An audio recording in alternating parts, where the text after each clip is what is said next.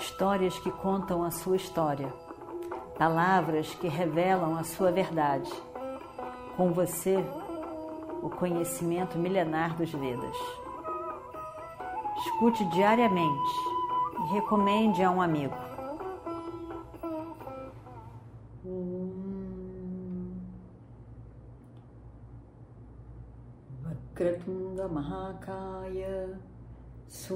Suryakoti Samaprabha Nirvignam Kurumedeva Sarvakayeshu Sarvada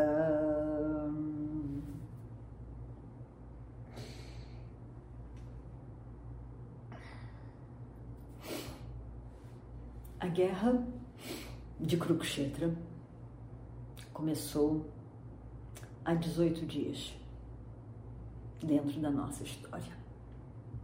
Hoje é a continuação do 18 dia da guerra. A história toda é muito muito interessante. Evidentemente, que já falamos várias vezes, escutamos também de várias fontes, que essa história é considerada a história da humanidade. Por um lado, dizer que é a história da humanidade, parece que nós estamos colocando a origem da humanidade na Índia. Tudo bem. O que, que quer dizer Índia? O que, que quer dizer tradição védica? é algo que, evidentemente, hoje nem se tem conhecimento nem certeza. Algo que é considerado Bharat, Bharatavarsha, a Índia, é muito, muito maior do que hoje se sabe, hoje se conhece como Índia. E além daquilo tudo, Paquistão, Afeganistão, várias ilhas por ali, e mais adiante, possivelmente, até onde era o Irã hoje em dia. Pelo outro lado, também vários outros países por ali, Tailândia e, e tantos outros países por ali, né, até chegar lá nessa Tailândia e Vietnã possível também, possivelmente, também tinha uma extensão da tradição védica. Se encontra, se encontrou, se continua a encontrar objetos, é, imagens que são típicas da tradição dos Vedas, templos. Então, é possível que essa tradição tenha vivido toda essa extensão, o que é a Índia hoje e para os dois lados, o que já deve ter sido. Para cima também, Himalayas para lá, Nepal, tudo mais. Então, realmente, não se sabe, não se tem certeza, nem se quer ter certeza. Basicamente, o que é considerado o um mundo, pelo lado de cá, pelo menos, é o mundo ocidental. Então, e o mundo oriental basicamente não está se importando com tempo e espaço, não está se importando com exatamente quem e quando. Importa é o conteúdo, a verdade, o conhecimento. E quem descobriu, não importa quando, também não é o mais importante. O importante é o significado que aquilo tem, a importância que aquilo tem o conhecimento que se preserva e que abençoa tantas pessoas. Assim é o Oriente, ele não está preocupado. Então, também pode-se dizer que é uma história da humanidade porque é a história do ser humano, dos vários tipos humanos, dos vários tipos. E como que cada tipo age reage, sente, sofre, deseja, luta pelo que quer. E o que, que acontece? E como é que se dão essas lutas, essas perdas e essas conquistas? Se a gente olha para Duryodhana, a gente vai ver que ele, ele teve muito sucesso, grande parte da vida dele. Ele governou, ele foi rei durante muitos anos, foi aplaudido, foi reconhecido. Mas ele queria mais, ele queria tudo. Ele queria tudo para ele. E lutou por tantas coisas, fez aliados, competiu, enfim, tantas coisas. A gente poderia até voltar atrás e ver a história para entender como que aquilo tudo foi dar no que está dando hoje, no 18º dia da guerra. E o final da guerra, que nós já vamos ver, já já. Então, a gente pode ver várias coisas interessantes. No início, no início desse dessa guerra de Kurukshetra,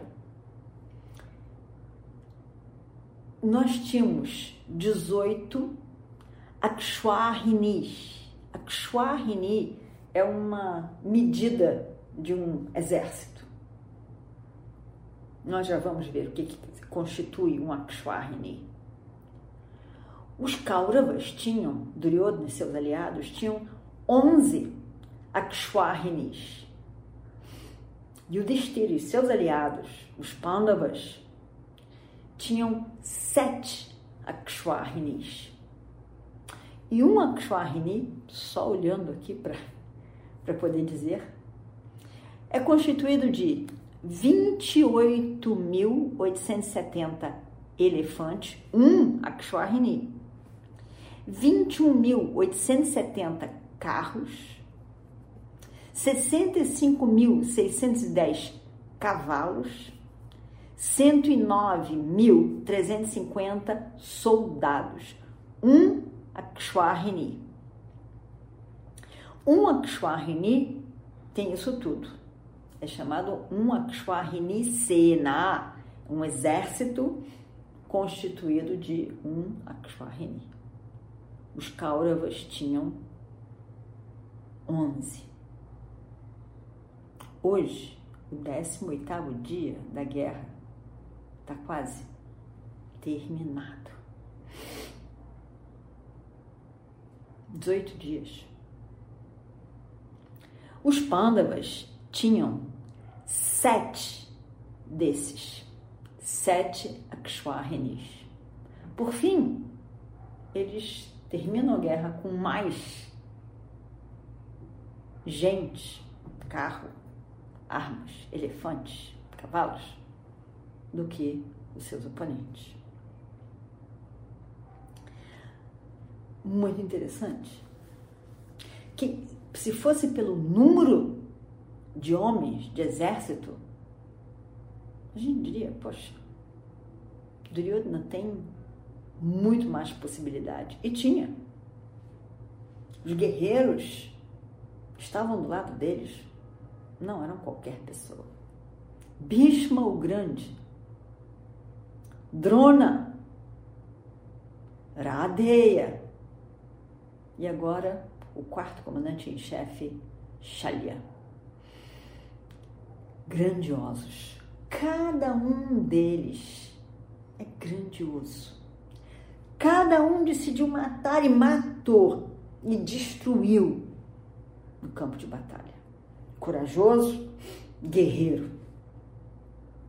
Teve o orgulho de morrer no campo de batalha. Nós vimos aqui também, e nós estamos vendo nesse capítulo de hoje, um pouco de como que isso tudo foi dar.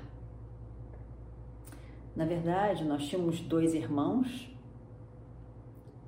Dhritarashtra e que se casa com Gandhari e tem Duryodhana e mais 99 filhos, uma filha do Shala. E nós temos Pando com seus cinco filhos,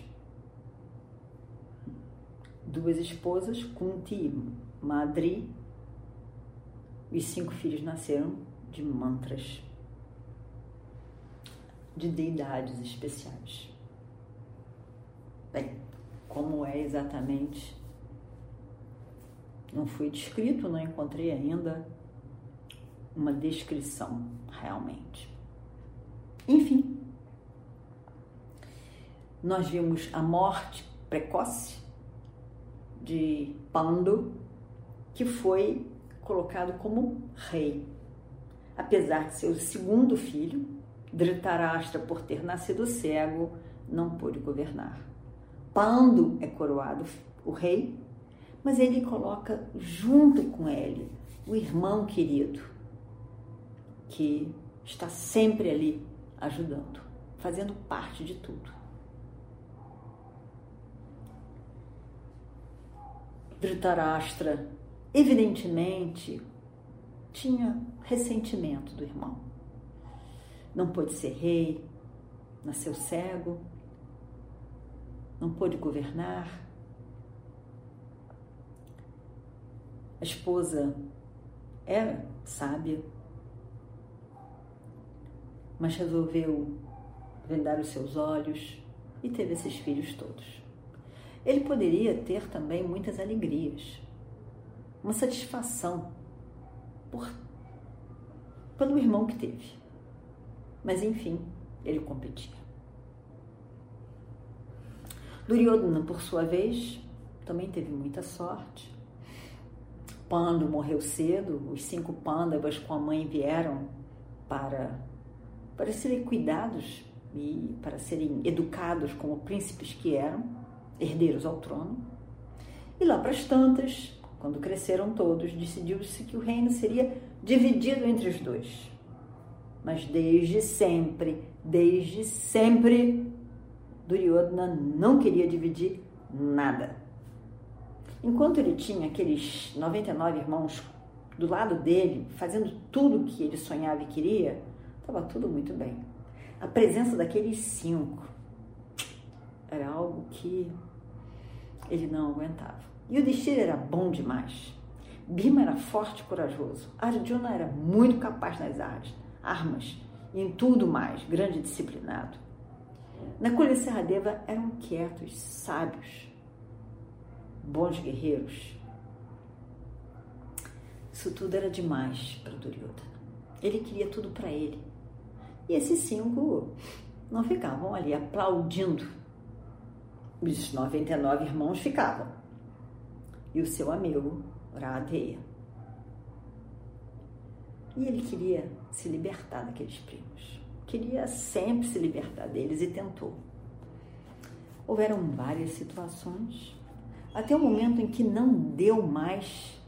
Eles quiseram matá-los, mas não deu mais, não, não conseguiu matá-los não deu mais. Aqueles homens grandes agora, adultos, precisavam de fazer alguma coisa, exercer o que eles eram, príncipes. E ficou uma pressão demais para Dhritarashtra dividir aquele reino. E ele resolve um belo dia dividir o reino. Dá aquelas terras secas para esse e o resto todinho para o filho. E o Destira não acredita, mas cala os irmãos, vamos aceitar e vamos embora, isso já está ficando demais. E assim vão. Naquelas terras secas, desérticas, ele consegue fazer com que sejam prósperas, constrói um palácio maravilhoso Várias pessoas vêm para aquele reino, moram lá e o tornam próspero.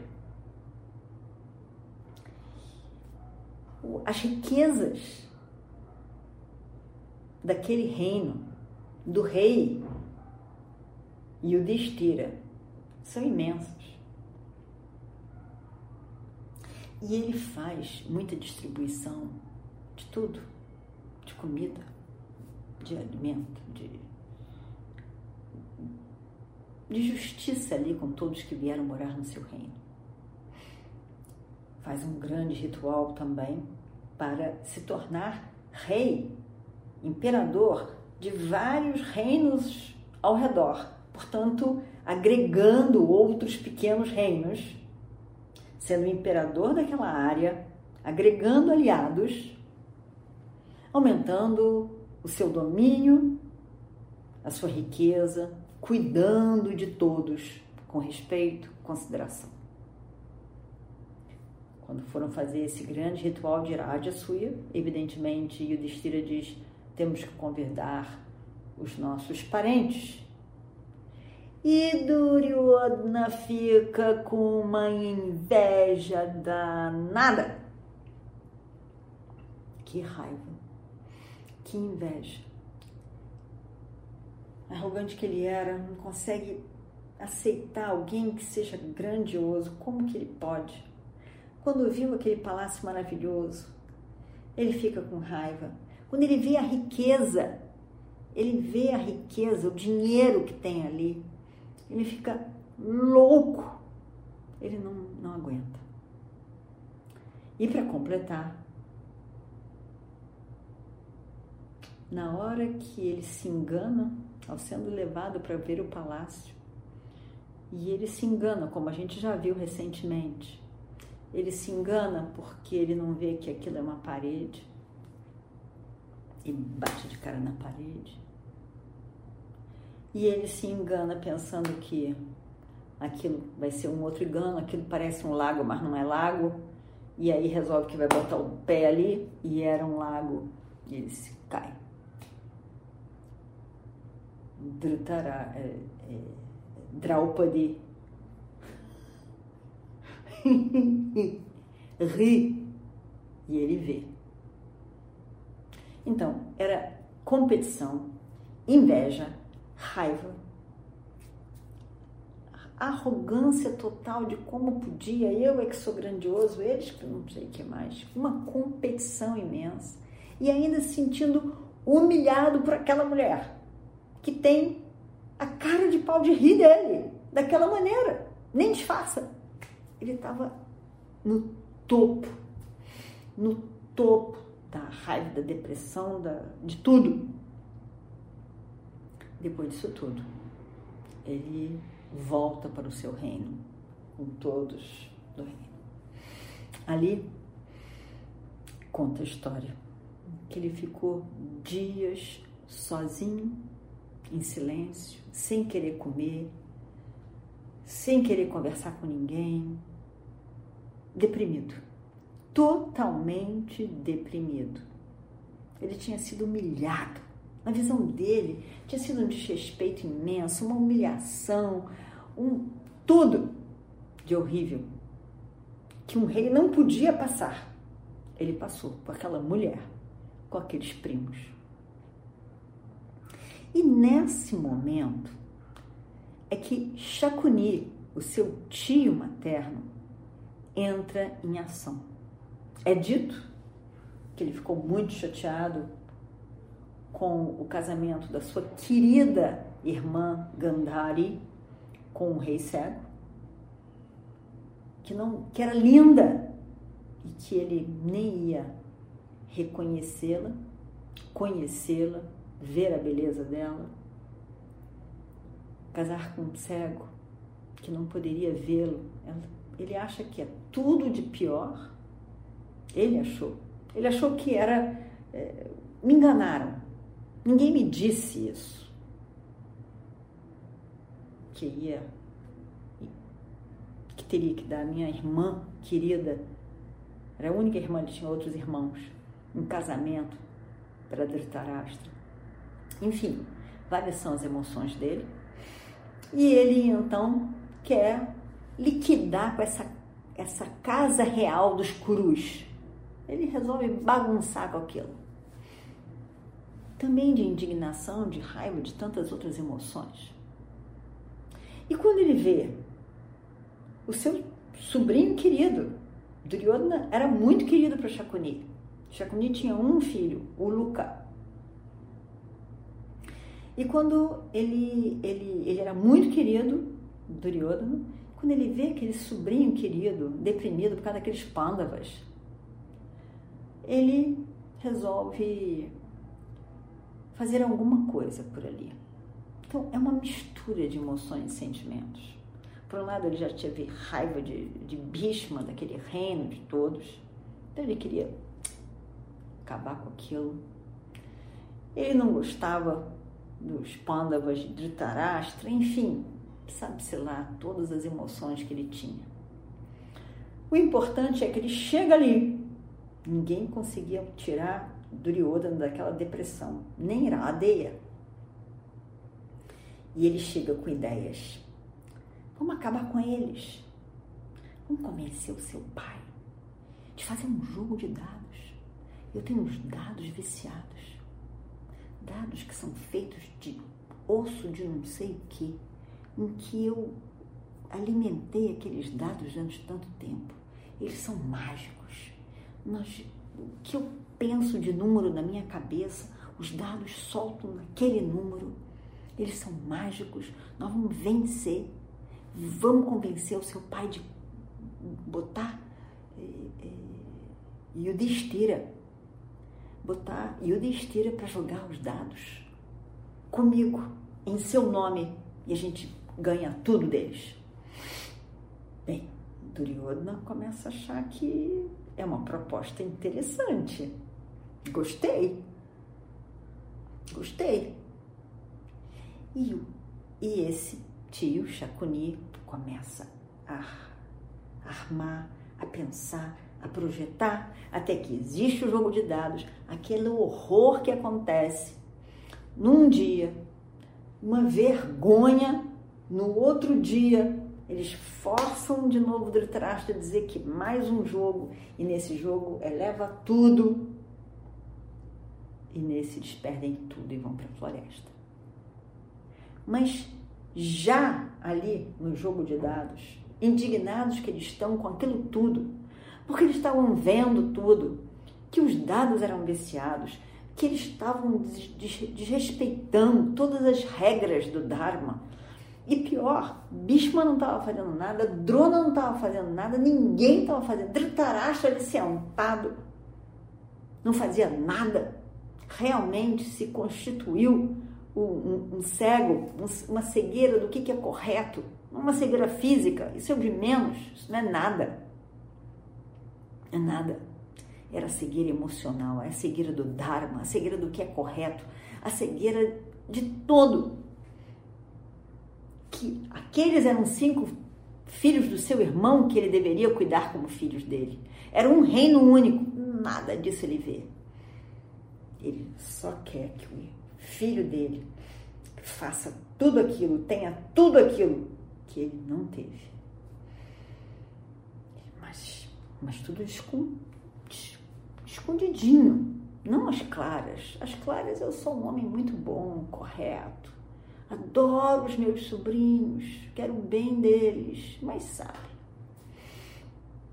E dessa maneira, Chacuni vai ganhando espaço. Ele vai ganhando espaço, vai ganhando espaço. E aí, um belo dia, arma isso tudo. A guerra.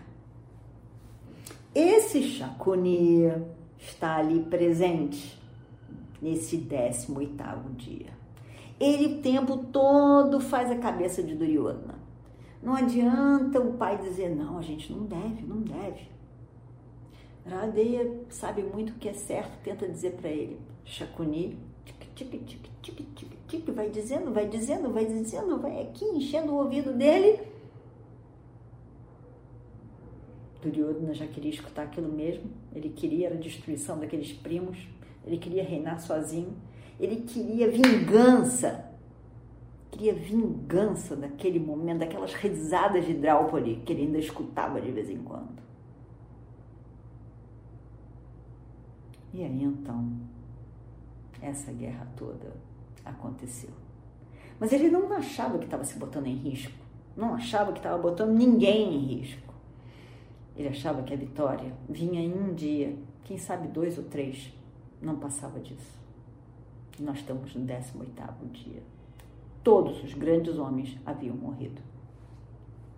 Agora então, com a morte de Shalya, o último, o quarto comandante em chefe dos Kauravas de Duryodhana, abatido, mas ainda assim. O próprio Duryodhana vai para frente do seu campo e luta com coragem, com força. E os soldados se entusiasmam ao ver o seu chefe ali no meio deles, lutando também com tanta gana.